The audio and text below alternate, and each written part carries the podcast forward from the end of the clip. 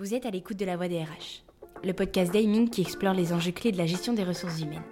Chaque semaine, ce podcast reçoit de nombreux experts RH pour partager leurs expériences, vous donner leurs conseils et leurs astuces afin de vous mettre sur la bonne voie et améliorer vos performances. Bonjour, je suis Marie-Sophie Zambour, experte en recrutement avec près de 20 ans déjà d'expérience au compteur et créatrice de contenu notamment sur LinkedIn. Pour ceux qui me suivent, vous connaissez ma passion pour l'univers des ressources humaines au sens large. Aussi, vous ne serez pas surpris de me voir aux manettes aujourd'hui pour animer cette mini-série dédiée à la digitalisation RH. Pour vous parler de ce sujet, je suis bien évidemment pas seule, mais je suis accompagnée de Christian Verrag. Je te laisse te présenter, Christian. Bonjour Marie-Sophie, euh, bonjour à tous les auditeurs. Euh, donc Christian Virac, je suis depuis euh, l'été dernier chez Heming en qualité de directeur de la transformation performance RH, mais également en charge des activités de conseil SIRH et QVCT. Aujourd'hui, dans ce nouvel épisode, je vous propose de parler d'un sujet qui fait régulièrement l'actualité, la digitalisation des RH. Cet épisode, que j'ai la chance d'animer, comme le précédent que je vous invite à redécouvrir sur le RPS, sera divisé en deux parties. Aujourd'hui, nous allons décortiquer ce que revêt la notion de digitalisation des RH et nous braquerons tout particulièrement les projecteurs sur ses bénéfices, mais également ses inconvénients. Première question, 82% des RH utilisent des outils digitaux aujourd'hui. Pour autant, pour autant, la notion de digitalisation des RH n'est pas forcément extrêmement claire et limpide pour tout le monde. Ma première question est donc la suivante. Qu'est-ce que ça veut concrètement dire digitalisation RH et est-ce que ça concerne tous les volets des ressources humaines? Euh, en fait, tu nous parles de digitalisation des RH, mais moi je vais démarrer par la notion de transformation euh, digitale des RH. Car on parle bien là d'une transformation du modèle qui doit mettre en cohérence la stratégie à long terme avec les opérations à court terme au sein de l'entreprise pour intégrer les nouveaux modèles économiques, les outils et les usages digitaux. Donc on est vraiment sur de la euh, transformation. Je cite d'ailleurs là Jean-Noël Chintreuil, qui a dirigé il y a quelques années la rédaction d'un ouvrage qui fait vraiment référence sur le, digital RH. Que j'ai eu le plaisir de lire et que je recommande également chaudement. Eh bien, plaisir partagé. Euh, la digitalisation des RH, à mon sens, est un prolongement de la digitalisation de l'expérience client, très connue dans les entreprises, notamment sur le, sur le retail. Et c'est donc la mise en place d'une nouvelle expérience collaborateur. Euh, c'était d'ailleurs le sujet des précédents épisodes de notre podcast La Voix des RH Heming. Euh, j'y reviendrai pas, même si je fais un petit clin d'œil à Florence. Pour revenir à ta question, oui, la digitalisation des RH concerne tous les process RH. Le sujet le plus connu, le plus répandu, concerne la dématérialisation des bulletins de paye. C'est un sujet très ancien, euh, très réglementé, mais avec un fort impact, car au final, il concerne l'intégralité des, euh, des salariés d'entreprise, quelle que soit l'entreprise, quel que soit le secteur d'activité. Aujourd'hui, tous les process RH sont en cours de digitalisation, plus ou moins avancés. Euh, on pourrait citer le recrutement, domaine que tu connais particulièrement bien, hein, Marie-Sophie, euh, mais ça concerne aussi euh, l'onboarding, la formation et bien évidemment toute la gestion des talents et des compétences dans les entreprises. Pour ceux qui ne se seraient pas encore lancés dans cette aventure de la digitalisation, pourquoi en fait se lancer et quels sont les bénéfices que l'on peut en attendre? Alors, D'abord, euh, la digitalisation, pour moi, va, permettre aux entreprises de s'affranchir de deux choses essentielles. Le premier, la distance, aussi bien géographique que hiérarchique, euh, mais également tous les échanges de documents au format papier. On a l'impression que ça paraît ancien, le papier est encore extrêmement présent. Euh, c'est donc la simplification et la performance qui vont être visées en priorité quand on va parler de digitalisation. La simplification va une fois de plus avoir un impact sur l'expérience collaborateur. Sophie, dans les entreprises, personne n'a envie de perdre du temps sur des tâches administratives, plus ou moins euh, faciles, plus ou moins euh, passionnantes, euh, mais malgré tout, elles sont souvent essentielles et même parfois réglementaires. La performance découlera de la digitalisation avec des effets importants pour l'intégralité des collaborateurs de l'entreprise, mais également les équipes RH. Aujourd'hui, les équipes RH traitent de pas mal de, tâches administratives. Je crois que c'est un point qui a été évoqué dans le précédent podcast sur, le, sur les RPS. Je confirme. Euh, beaucoup, beaucoup trop, malheureusement. Et ces tâches administratives, souvent à faible valeur ajoutée, peuvent être remplacées par du self-service, hein. donc euh, une utilisation directe par les, salariés concernés, voire de la robotique. Tu es une experte du recrutement, tu sais également que l'image employeur va être améliorée avec euh, la digitalisation des processus RH Que dire d'une entreprise pour laquelle la totalité du recrutement et du pré-boarding sont totalement digitalisés Des moments où on doit fournir des pièces, fournir des informations, Bon, bah, envoyer le mail, envoyer l'enveloppe euh, avec des timbres, je pense que ça passionne plus, euh, ça passionne plus euh, personne. Et la partie digitale va également énormément aider sur le recrutement. Aujourd'hui, saisir un CV en ligne, qui a encore envie de faire ça au moment où on est capable d'utiliser un profil LinkedIn par exemple, ou de faire du, parsing de CV, donc de la reconnaissance sur les textes du, du CV. Une entreprise plus digitale avec une expérience de self-service avancée va également très sensiblement améliorer la qualité des données RH et le partage de ces données dans tous les process de l'entreprise qui en ont besoin. L'impact RSE peut également être euh, mis en avant avec la disparition, du papier. Et bien sûr, euh, la QVCT sera fortement impactée par ces, euh, par ces projets. Hum, en synthèse, les bénéfices pour les entreprises, c'est d'abord une amélioration de l'image, donc de l'attractivité, et une croissance de la productivité, et notamment dans les équipes RH. Bon, à t'entendre, euh, les bénéfices sont très très nombreux et euh, il n'y a plus qu'à. Il a plus qu'à se lancer dans la digitalisation RH. Euh, Est-ce que tu aurais des exemples, quelques exemples plus concrets de succès, tout particulièrement remarquables, à nous citer avec les bénéfices obtenus, idéalement le ROI atteint? J'ai beaucoup d'exemples en tête. J'en ai sélectionné trois. Le premier, un, élément qui me tient tout particulièrement à cœur en tant, que manager, c'est le pré-boarding digital.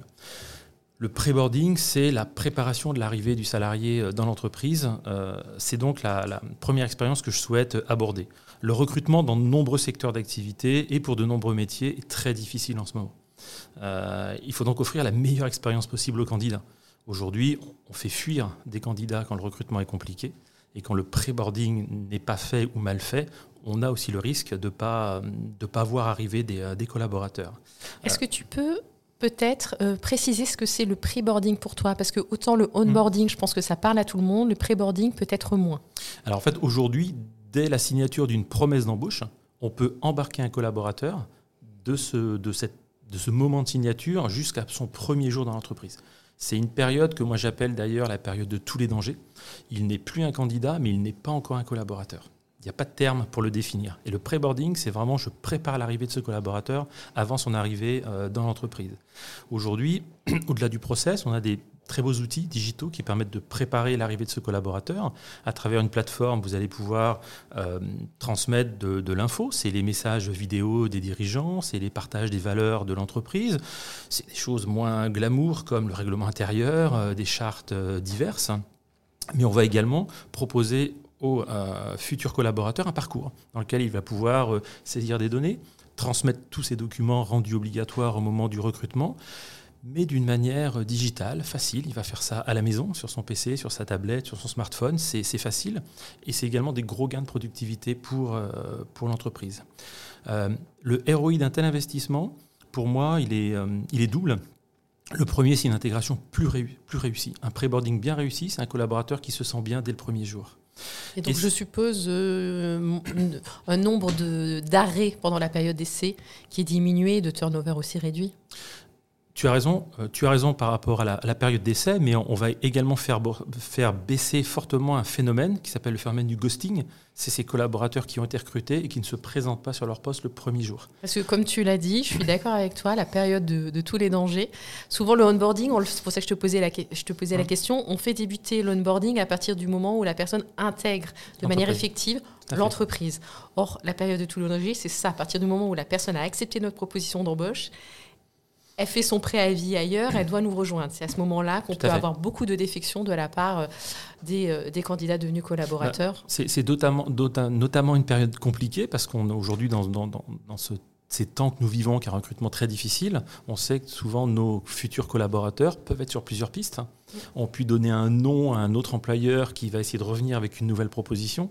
Donc si, tu as réussi avec un, pré-boarding de qualité à maintenir l'attention du futur collaborateur et lui montrer à quel point il a raison de venir, tu gagnes des points.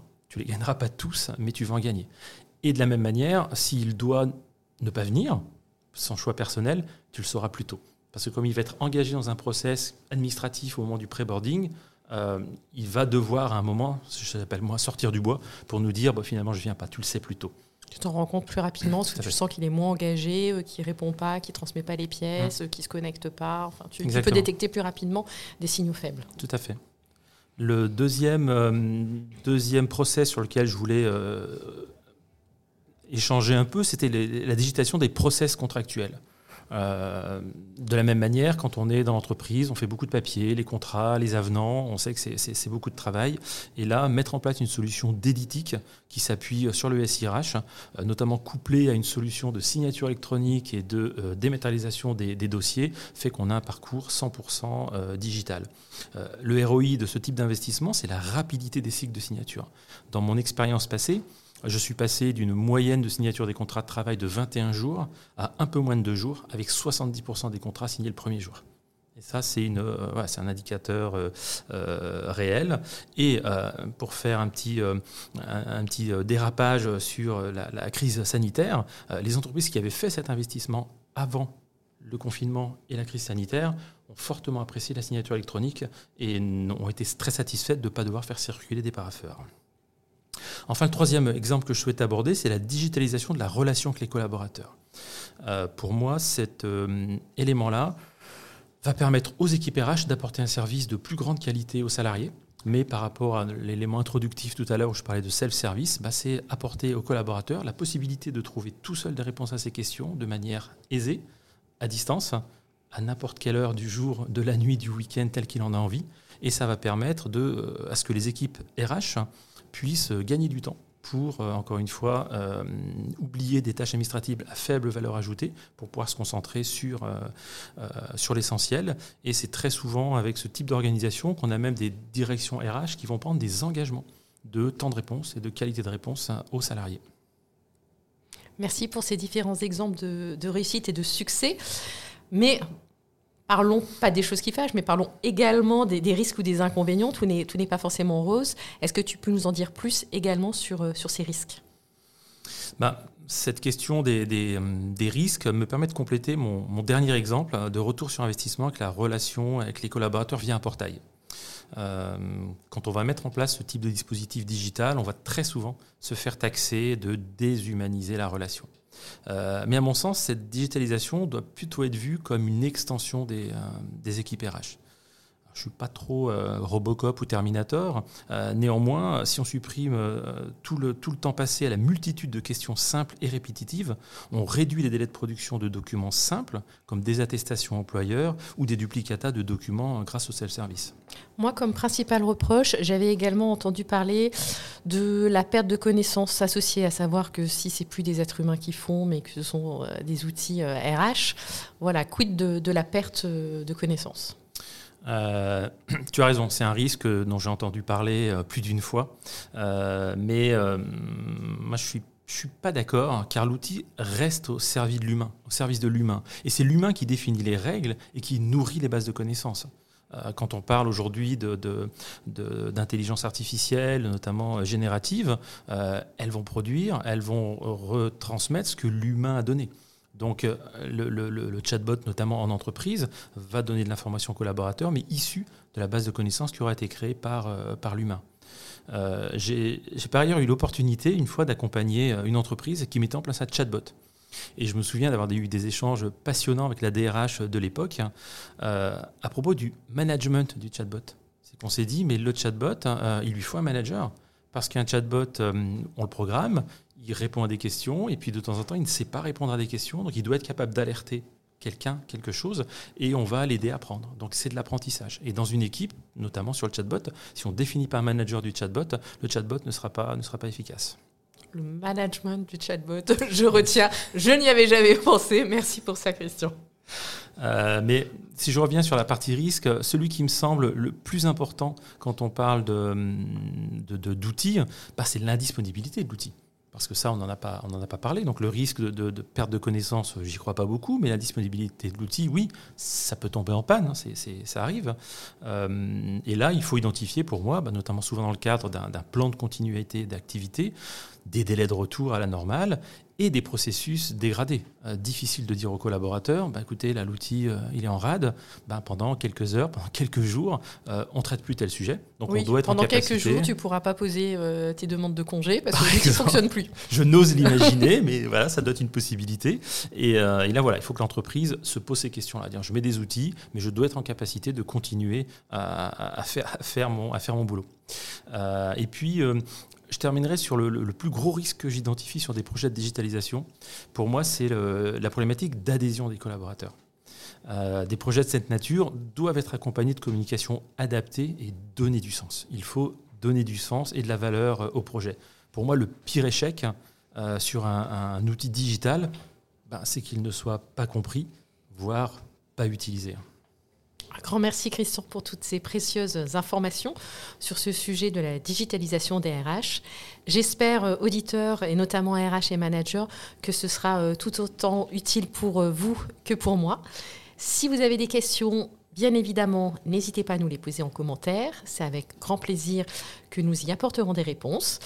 Et on se retrouve très vite avec Christian Vérac d'Eming pour un quatrième et dernier épisode consacré à la digitalisation des RH lors duquel on entrera davantage dans le vif du sujet avec des conseils concrets et facilement activables sur la manière de procéder lorsqu'on souhaite se lancer dans un projet ACRH. Sachez que vous pouvez nous retrouver sur l'ensemble de vos plateformes de diffusion habituelles. À la semaine prochaine pour la suite. Merci Marie-Sophie, j'ai hâte d'être à la semaine prochaine.